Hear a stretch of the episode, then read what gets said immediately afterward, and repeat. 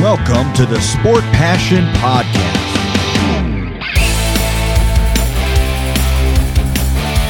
And here is your host, Lars Marendorf.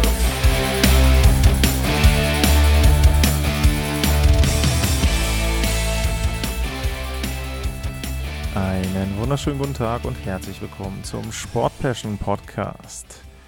Ich bin am Ende angelangt in der Vorschau auf die Saison 2022-2023. Das letzte Team und ganz zufällig ist dieses Team alphabetisch das erste. Heute schaue ich auf die Anaheim Ducks und darauf, was die Ducks im letzten Jahr gemacht haben, aber auch was man daraus ableiten kann, vor allem auf die neue Saison.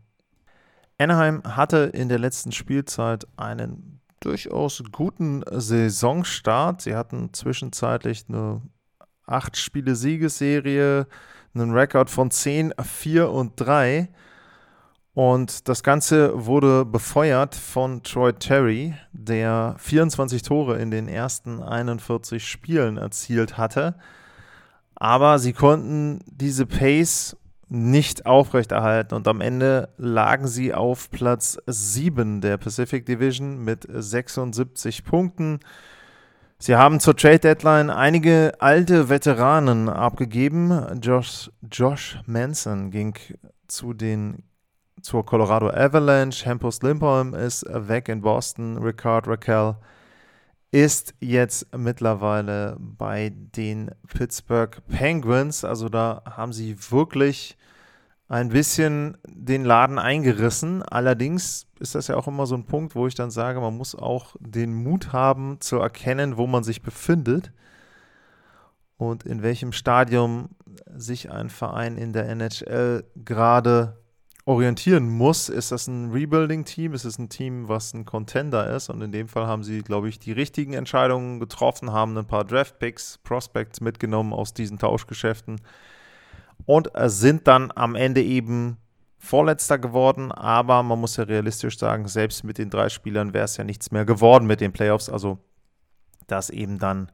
durchaus schon eine clevere Entscheidung. Was gibt es noch zu sagen? Sie haben dann die Playoffs zum vierten Mal hintereinander verpasst und sie haben einen großen Abgang verzeichnen müssen. Ryan Getzlaff tritt zurück und beendet seine Eishockey-Karriere.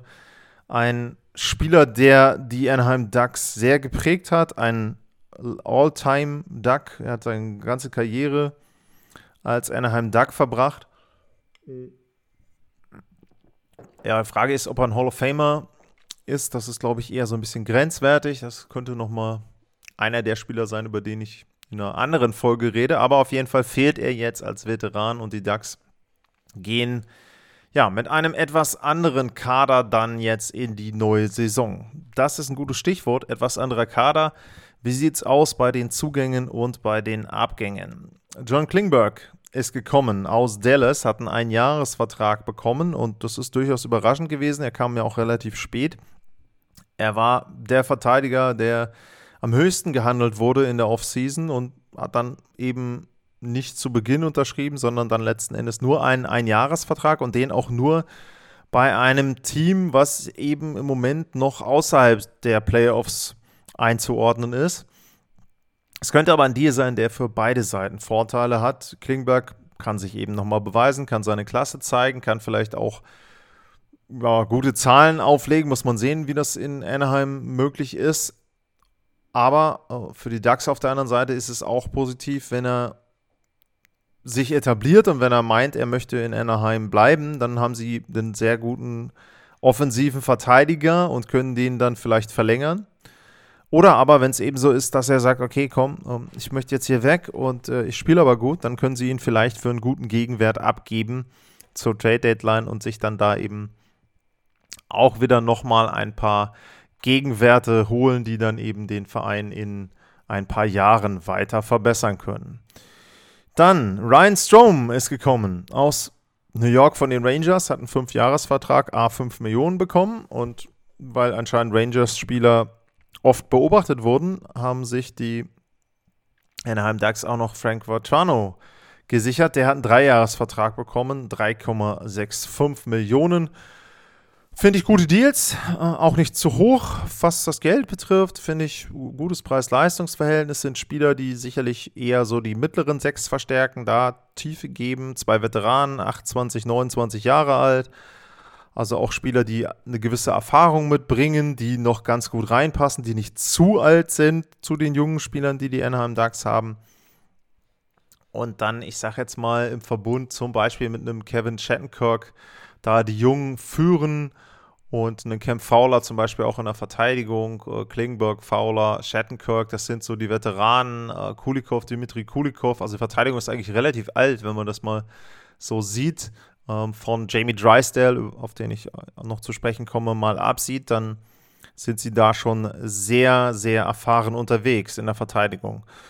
Was gab es bei den größeren äh, Abgängen zu verzeichnen, Sam Steele ist weg, äh, Unrestricted Free Agent noch, Sonny Milano ist auch weg, äh, Greg Paterin ist weg, der hat auch seinen Rücktritt erklärt, äh, Jakob Larsson, Buddy Robinson ähm, sind also nicht so die großen Namen, Andre Schuster ist wieder in der KHL, also ähm, da werde ich jetzt nicht jeden Namen nennen, der in der Verteidigung, wenn man da eben dann auch äh, Josh Manson dort zum Beispiel genannt hat oder da eben, eben entsprechend äh, Hampus Linton, dann weiß man, dass da die größeren Spieler eigentlich schon vorher gegangen sind.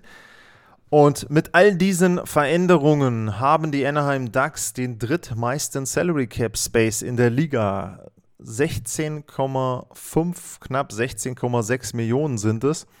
Nur Arizona und Buffalo haben aktuell mehr Cap Space als die Anaheim Ducks. Das kann etwas sein, wo man dann eben zum Beispiel bei Tauschgeschäften irgendwo nochmal mit reingreifen kann und sagen kann, hier komm, wir nehmen das Gehalt von einem Spieler, die Hälfte davon auf oder 25 Prozent. Dafür hätten wir gerne den und den Nachwuchsspieler oder einen Draftpick. Also das wird sicherlich die Strategie sein, die dann der General Manager Pat Verbeek dort ja entsprechend dann auch führen wird. Zu ihm ist noch zu sagen, er ist gekommen für Bob Murray, Bob, Bob Murray, ähm, der seinen Rücktritt erklärte. Und ja, dann eben nach langen Jahren als General Manager nicht mehr bei den Ducks ist. Und Verbeek hat jetzt übernommen, jetzt die erste Offseason gemanagt. Und jetzt kommen eben dann die nächsten Jahre mit ihm. Tja, was kann man sonst noch sagen zu den Anaheim Ducks? Sie haben sicherlich mit Trevor Seagrass den vielleicht spektakulärsten jungen Spieler in der Liga. Wer erinnert sich nicht an diesen LAU-Pass, an das Michigan-Tor, was er erzielt hat? Also jemand, der da auch sehr kontrovers für Hockey-Puristen, für die Traditionalisten im Eishockey agiert, jemand, der da eben auch neue Wege geht, der neue Dinge versucht, der Sachen macht, die eher auf YouTube-Videos zu finden sind bisher und nicht in der NHL-Arena. Beim All-Star-Game noch seine Geschichte mit dem Karate Kid-Referenz, äh, Kid da, glaube ich, wo er sich dann entsprechend die Augen verbunden hat und so weiter. Also jemand, der auch auf Show aus ist, ähm, ich muss allerdings sagen, ich weiß nicht, ob er die Saison beginnt, denn er hat einen ziemlich heftigen Check einstecken müssen in einem Preseason-Game. Und das sah erstmal nicht so gut aus. Ich habe allerdings im Moment keinen aktuellen Status gefunden zu ihm. Ich will nur mal einmal hier bei den Freunden von Google gucken, ob es da vielleicht irgendwas Neues zu gibt. Äh, bei der Seite, wo ich normalerweise mir meine Verletzungen anlisten kann ja. Ducks waiting for word on extent of Trevor Seagrass upper body injury. Okay, das hört sich nicht so gut an. Das heißt, im Grunde wird die Diagnose erwartet von den Anaheim Ducks und sie befürchten, dass es da eine Verletzung gibt, mit der er dann erstmal ausfallen wird. Das kann natürlich ja, schon mal relativ grob die Richtung vorgeben für die Anaheim Ducks, wie es denn laufen kann in der neuen Saison. Ähm, bevor wir dahin gehen, nochmal der kurze Blick auf ein paar Werte aus der alten. Dann wird wahrscheinlich deutlich, wo die Probleme der DAX liegen. Bei den Toren haben sie 228 erzielt, waren sie auf Platz 24. Abwehr waren sie auf Platz 23, 266 Gegentore. Der Corsi-Wert war schlecht, nur Platz 25. Bei den Torchancen waren sie nur auf Platz 27. Die Schussquote war noch okay, 18%, Fangquote auch 18%. Und wenn wir weiter gucken, das Powerplay war auf Platz 14, das Penalty Killing auf Platz 10. Ein Problem der DAX ist sicherlich die Offensive und da Torchancen zu generieren. Da haben sie eben jetzt, wenn man jetzt die Neuzugänge Ryan Strom und Frank Vatrano sieht, sicherlich ein bisschen mehr Variationsmöglichkeiten vorne, aber ein Trevor Seagrass würde da schon sehr, sehr gut mit reinpassen und wäre jemand, wo man dann wirklich sagen kann, das ist ein junger Spieler, der dann die anderen entsprechend auch mit einsetzen kann oder eben im Idealfall vielleicht auch dann selber Tore machen kann. 23 hat er gemacht, 38 Vorlagen, insgesamt 61 Punkte in 75 Spielen in seiner Rookie-Saison auf Platz 2 gelandet. Also wenn Moritz Seider nicht gewesen wäre, wäre er sicherlich dort entsprechend der Rookie of the Year geworden. Erste Reihe zusammen mit Adam Henrique und Troy Terry ist keine schlechte erste Reihe. Man muss da natürlich wieder aufpassen. Ich habe es bei vielen Teams genannt. Troy Terry hatte eine absolute Explosionssaison. Äh, seine 37 Tore sind Bestwert, wie gesagt, 24 in den ersten 41. Das wird schwer sein, das Ganze zu wiederholen. Und da muss man eben gucken, wie die DAX das mit anderen Spielern komp kompensieren können. Ähm, das ist, sicherlich die zweite Reihe ein guter Startpunkt, eben mit vielleicht Ryan Strom, Frank Vatrano und ein sehr, sehr inter interessanter Spieler ist äh, Maxime Comtois der 23 Jahre erst alt ist und bei dem sich schon so ein bisschen die Geister scheiden, wo denn die Reise hingeht bei ihm. Also er hatte im Vorjahr 16 Tore, 17 Vorlagen, 33 Punkte in 55 Spielen und hatte dann eben in der letzten Saison nur 6 Tore, 10 Vorlagen und 16 Punkte in 52 Spielen. Also im Grunde quasi die Hälfte dessen, was er 2020, 2021 gezeigt hat.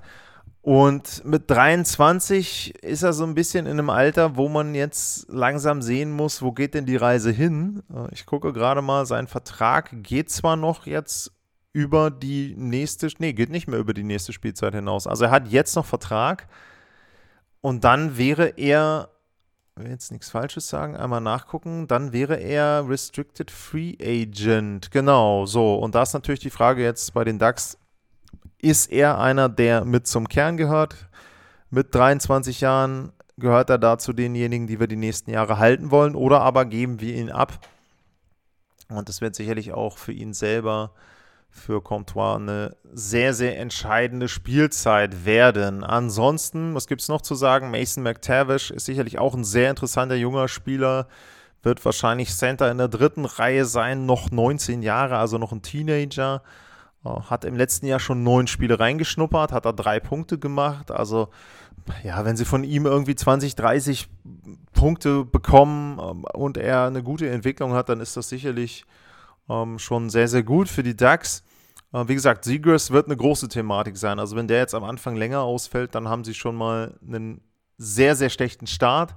Abwehr habe ich so ein bisschen drüber gesprochen eher viele Veteranen, wenn man jetzt mal guckt. Cam Fowler, John Klingberg, Kevin Chattenkirk, äh, Dimitri Kulikov, alle über 30. Wie gesagt, äh, Jamie Drysdale, das ist einer, der auch in der Abwehr dann zu den neuen Jungen gehört. 32 Punkte letztes Jahr in 81 Spielen. Auch da kann man sich sicherlich eine Steigerung erwarten. Ist auch erst 20, also muss man auch immer so ein Stück weit aufpassen. Ja, und dann kommen wir zum Tor. Und dann ist eine Frage, die, glaube ich, im letzten Jahr gestellt wurde äh, von Le Affont, von Markus, ähm, war, ob denn John Gibson noch zur Elite gehört der Liga. Und äh, da würde ich sagen, am Anfang ja und später nicht mehr. Also der Saisonstart von Gibson war durchaus gut und vielversprechend und da hatte man so ein bisschen das Gefühl, dass er jetzt vielleicht wieder an die alte Form anknüpfen kann an seine besten Tage. Aber danach ging es dann relativ stark bergab und äh, das Ganze kann man auch ein bisschen ablesen aus der Statistik Goals Saved Above Average. Also wie viel Tore hat denn ein Torhüter über dem normalen Durchschnittswert verhindert oder eben dann zugelassen. Und John Gibson landet da auf Platz 87 in der letzten Spielzeit mit einem Wert von minus 5,64. Platz 87 von 119 Torhütern. Also er hatte einen guten Saisonstart, allerdings nachher, als die Ducks dann viele Spiele verloren haben, da war er auch nicht derjenige, der ihnen da in irgendeiner Form nochmal den einen oder anderen Punkt gerettet hat. Also ja, John Gibson braucht eine bessere Abwehr. John Gibson braucht sicherlich eine bessere Struktur vor sich, um dann vielleicht auch wieder seine alten Leistungen zeigen zu können. Und da sehe ich so ein bisschen die Gefahr und das Problem bei den Anaheim Ducks. Ich glaube nicht, dass sie in der Lage sind, diese Struktur noch zu bieten oder schon zu bieten im nächsten Jahr. Sie werden weiterhin viele, viele Fehler machen. Sie werden weiterhin mehr Torchancen zulassen als die Gegner. Und ich glaube eben, dass da John Gibson dann auch irgendwann wieder seine Probleme bekommen wird und die Statistiken dort entsprechend auch wieder ein bisschen runtergehen. Anthony Stolars ist da jetzt auch nicht derjenige, wo ich sage, der wird dann aber unbedingt ähm, die Kohlen aus dem Feuer holen. Er hatte letztes Jahr bessere Statistiken als Gibson, das ist richtig. Er hat aber auch nur 28 Spiele gemacht, also war jetzt da nicht die Nummer 1. Und mega überragend waren die Statistiken auch nicht. Vielleicht ist es aber so, dass man sagt, okay, komm, ähm, er bekommt jetzt die Chance. Man muss aber dazu sagen, im Gegensatz zu den Los Angeles Kings, die ja mit John Quick, ähm, Jonathan Quick da nur noch ein Jahr Vertragslaufzeit haben, geht der Vertrag von John Gibson über dieses Jahr noch vier weitere Spielzeiten. Also ist jetzt auch nicht so, dass man dann sagen kann, okay, komm, äh, wir tauschen ihn dann vielleicht oder ähm, Stolars ist dann unser Torhüter der Zukunft, sondern John Gibson hat noch lange Vertrag zu 6,4 Millionen pro Jahr. Also da muss Anaheim dann gucken, wie sie das in der Torhüterposition das Problem dort angehen. Was erwarte ich mir von den Ducks? Ich erwarte mir, wenn denn Seagrass spielt, sehr, sehr viel spektakuläre Aktionen, dass sie da auch wieder ein bisschen für Aufmerksamkeit sorgen. Ich erwarte mir nicht so viele positive Ergebnisse.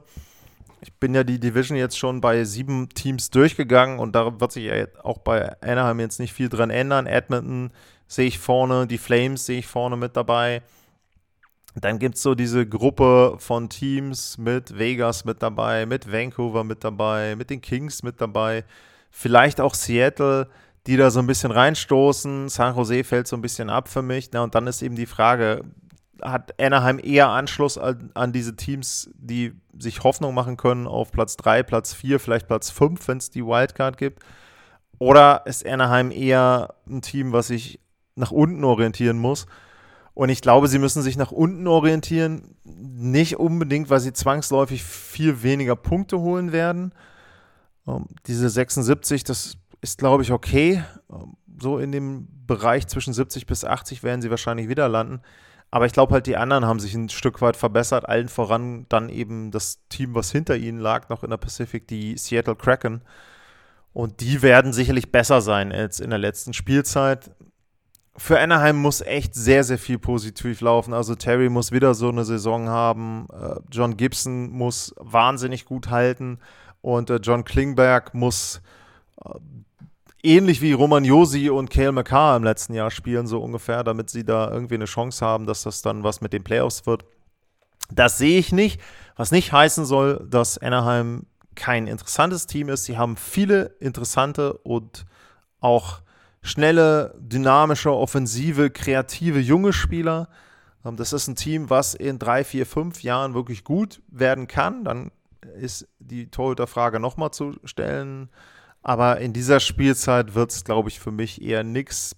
Ich hoffe darauf, dass sie wieder einen guten Start hinlegen. Es ist immer schön, wenn, wenn ein Team nicht direkt am Anfang irgendwie eine Niederlagenserie hat und die Saison dann quasi schon im November vorbei ist oder so. Aber viel mehr eben als das, was letztes Jahr an Punkten da war, das halte ich nicht möglich für die Anaheim Ducks. Das war das letzte, das 32. von 32 NHL-Teams, auf das ich vorausgeschaut habe für die Saison 2022, 2023. Wenn euch das Ganze gefallen hat, dann freue ich mich natürlich sehr über Lob. Ich freue mich auch sehr über konstruktive Kritik, über Vorschläge, Fragen, Anmerkungen zu den Sendungen, aber auch zu dem, was jetzt kommt zur Regular Season. Wenn ihr da Dinge habt, die ihr ansprechen wollt, at Lars unterstrich mar info at sportpassion.de. Das sind die zwei Adressen, wo ihr das machen könnt. wenn ihr mir einen Kaffee virtuell gönnen möchtet, ich habe hier gerade meine schöne Tasse und werde auch nochmal einen kleinen Schluck nehmen, dann könnt ihr das machen bei buymeacoffee.com slash sportpassion. Gibt es die Möglichkeit dort einen kleinen Euro mit reinzuzahlen in die Kasse und ansonsten gilt natürlich wie immer, bewertet den Podcast, abonniert den Podcast, sagt es weiter, wenn es euch gefallen hat. Und für heute bleibt mir nur zu sagen, vielen Dank fürs Zuhören, bleibt gesund und tschüss.